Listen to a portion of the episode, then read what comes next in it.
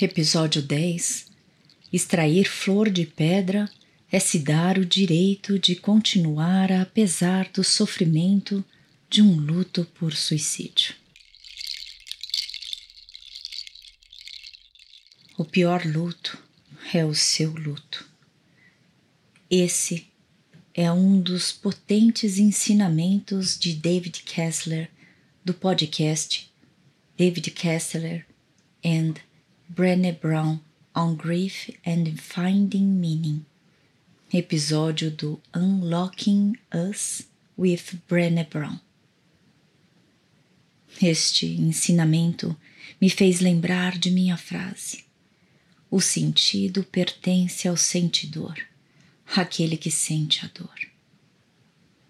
Em se tratando de luto por suicídio, temos de incluir o torpor da dor dor que se origina pelo terror da tragédia de um suicídio de quem amamos. Nos calamos frente à perda do calor do outro que se foi. Dor sem nome, sofrimento sem fim. No dia do meu aniversário, recebi da amada Maura Âmbar um vídeo com um trecho do livro as Cidades Invisíveis de Ítalo Calvino, interpretado por ela. Marco Paulo descreve uma ponte, pedra por pedra. Qual é a pedra que sustenta a ponte? Pergunta Kublai Khan. A ponte não é sustentada por esta ou aquela pedra, responde Marco mas pela curva do arco que estas formam. Kublai Khan permanece em silêncio refletindo. Depois acrescenta: Por que falar das pedras? Só o arco me interessa. Polo responde: Sem pedras, o arco não existe.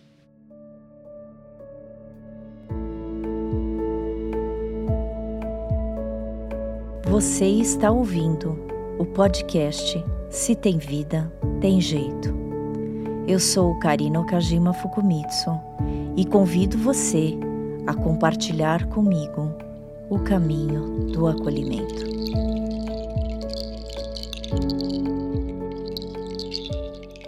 Sem pedras, o arco não existe. Sem a vida daquele que partiu, o amor não existe. Sem a morte, o luto não existe, pois o luto é a possibilidade do ser humano reagir à sua própria dor.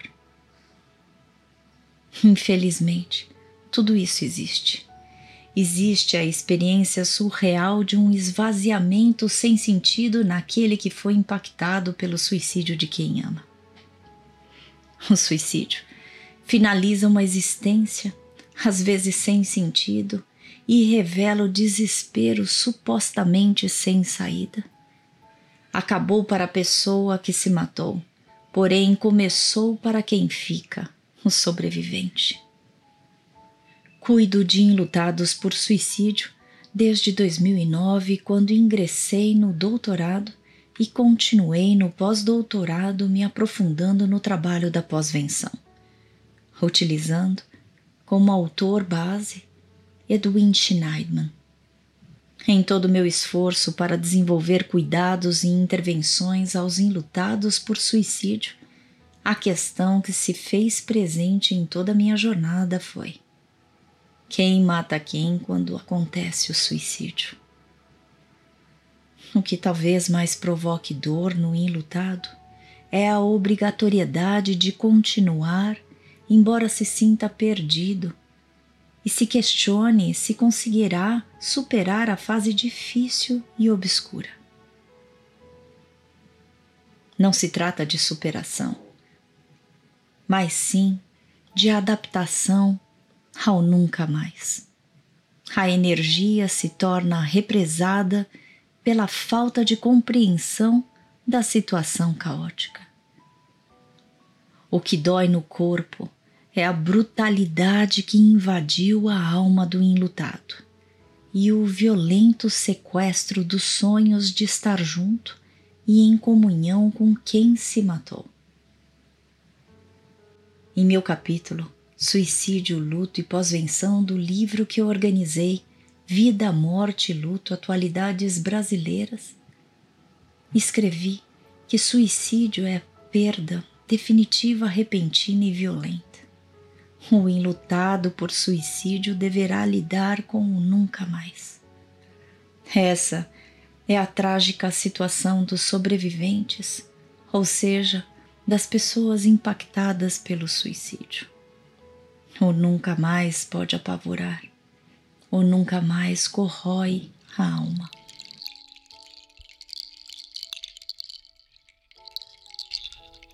Meu novo eu foi inaugurado aos 50 anos de idade. Meus 50 anos. Nunca pensei que faria 50 anos. Me lembro que quando consegui engravidar após tratamentos, fiquei apavorada quando me dei conta de que teria 50 anos de idade quando meu filho Enzo estaria com 15 anos. Fiquei apavorada pois antecipei que não teria energia para acompanhá-lo. Hoje percebo que fui muito cruel comigo, pois o que pensei me bloqueou muito e me impediu de viver meu aqui agora. O medo do que imaginava que não conseguiria me fez paralisar em minha vida. Percebi que a antecipação de situações catastróficas me paralisaram e me impediram de viver. Também nunca pensei que surgiria no tempo certo em minha vida uma filha não biológica, mas sim espiritual, que me incentiva em minha transição e caminha diariamente comigo, acompanhando meus passos. Gabriela Mello, enlutada pelo suicídio de seu pai, me conhecia desde a morte dele. E apenas em 2020, durante a fase pandêmica, a conheci. Aliás, a reconheci a ponto de ser chamada por mim de minha filha. Esportista nata, com pura energia, pessoa que acorda todas as manhãs para assistir o nascer do sol. Gabi chegou em minha vida em um momento que estava aberta para conquistar minha evolução espiritual e me comprometer com meu despertar. Em uma das manhãs, retornando da contemplação de um nascimento do sol, ouvi várias vezes: Cuida da minha filha, cuida da minha filha. E a música de Phil Collins, You Will Be in My Heart, que significa: Você estará em meu coração. Recuava em meu coração e em meus ouvidos. Enviei para ela a música com a proposta de fazermos um livro. A cada nascer do sol, uma esperança, cuja apresentação deste livro apenas dedilhei e que será composto por fotos do nascer do sol. Gabi enviou retorno de que a música era a preferida de seu pai e compartilhou o Instagram que já tem fotos de nascer do sol do lugar onde mora. A luz nasceu em mim quando pude receber a inspiração de Gabriela Mello, mulher que extrai flor de pedra. Se meu problema era com a maneira como deveria utilizar uma plataforma, ela estava ali para me auxiliar a receber os participantes dos grupos de estudo. Em virtude do meu tempo estar escasso, quando constatei a subutilização da página virtual em lutamento por suicídio no Brasil, que abri no desespero por identificar página com o mesmo nome da minha tese de pós-doutorado, Gabi se prontificou mesmo com várias atividades a cuidar das postagens diárias. Se meu problema era com um novo computador que comprei e a linguagem era totalmente diferente da que eu conhecia, lá estava ela para me ajudar. se meu problema era com a caixa para levar 23 quilos de farinha e que se desmantelou, ela me ajudou a fazer a caixa, ajeitou comigo as farinhas que havia comprado para levar para minha família. Mistura de sabor cuja composição é feita de cultura baiana e japonesa. Gabi se tornou minha filha reconectada. Bênção que amanheceu em meu horizonte quando imaginei que minha missão na suicidologia e no acolhimento aos enlutados por suicídio tinha acabado. Apareceu como por um encanto quando fiz a escolha de iniciar um grupo de estudos online chamado Se Tem Vida Tem Jeito, sobre suicidologia. Enviou solicitação de que tinha interesse em participar e chegou aos poucos, de mansinho, como uma pessoa que se aproxima deve chegar, respeitosa, cuidadosa e acolhedora. Chegou oferecendo ajuda nas maiores necessidades que eu tinha.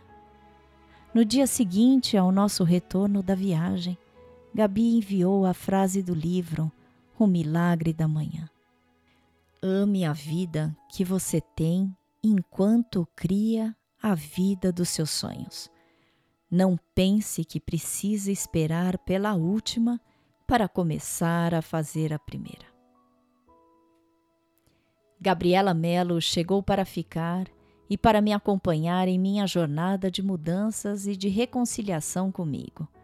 Veio para me amparar em meu caminho de desenvolvimento para ser instrumento do esperançar, amando a vida que eu tenho enquanto crio a vida dos meus sonhos. Obrigada, minha filha, por tanto que me proporciona. Obrigada por me fazer fazendo sentido e por me encorajar a continuar. Te amo.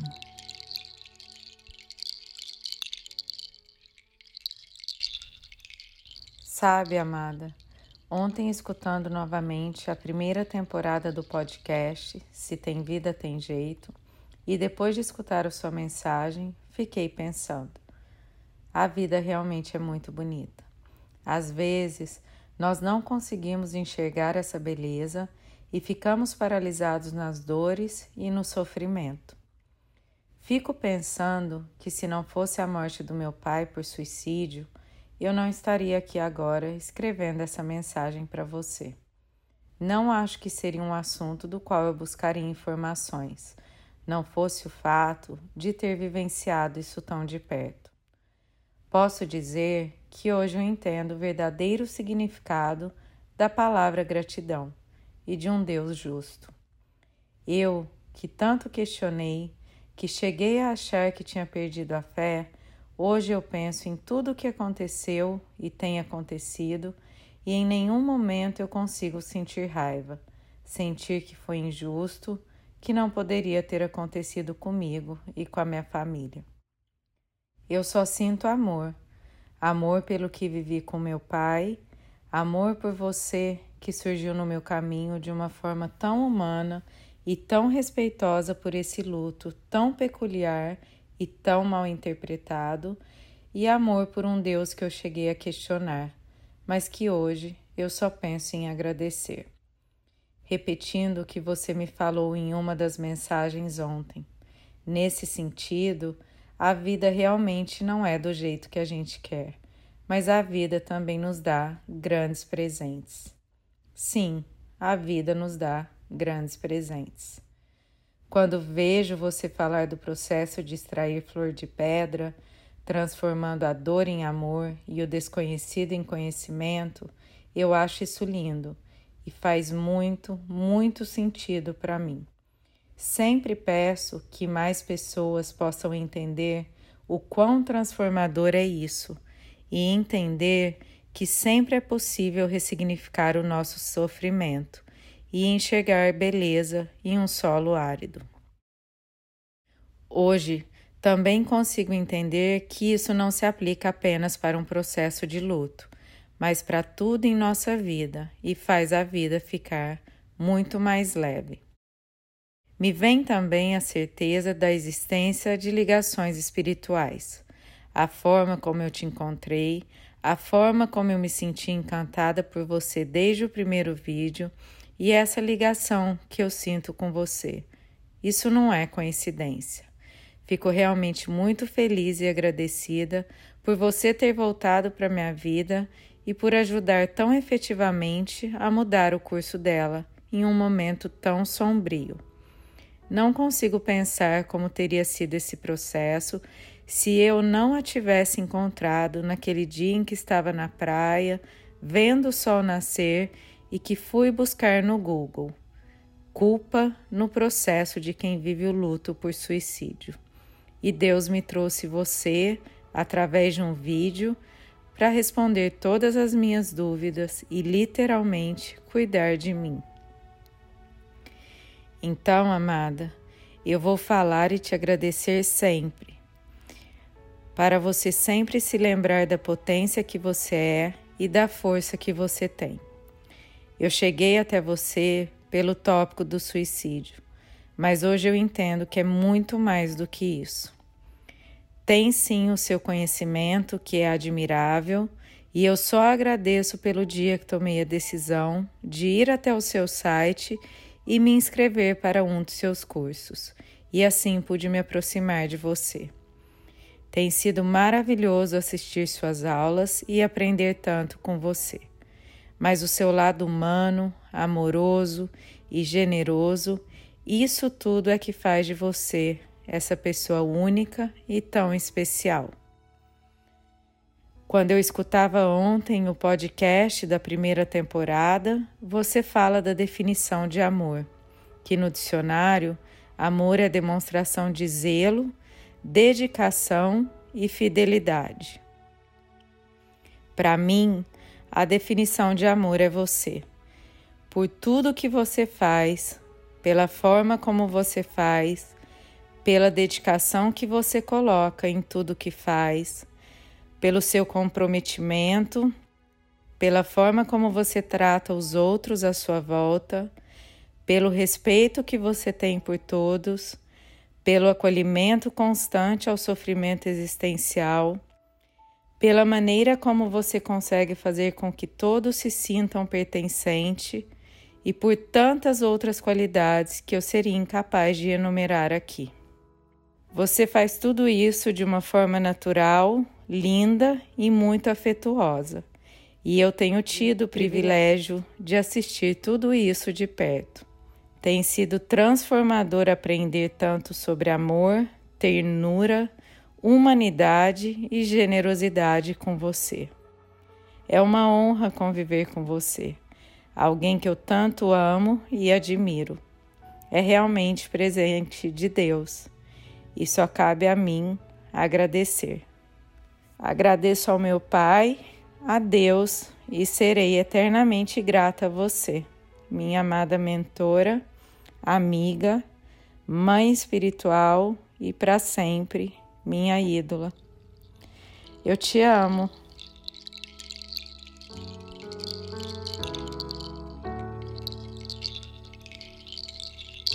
Sim, minha filha. Amor é demonstração de zelo dedicação e fidelidade.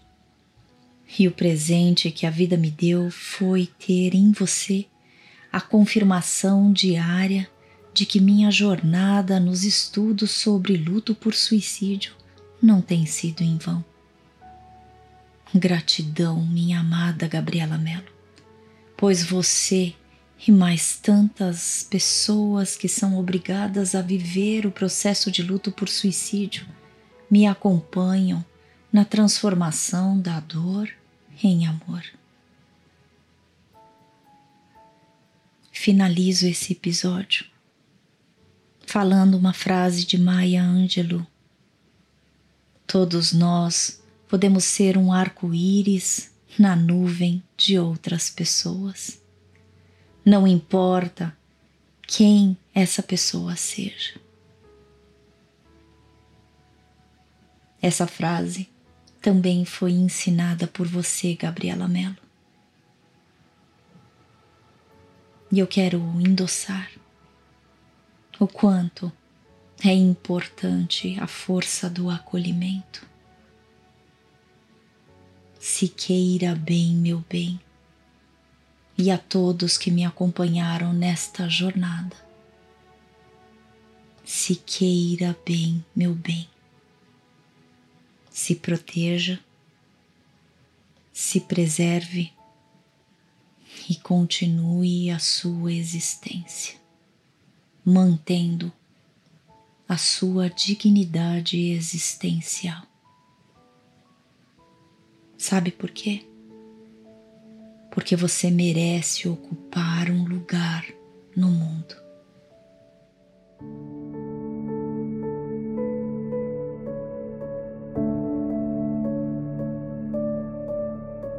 Você acabou de ouvir reflexões sobre extrair flor de pedra.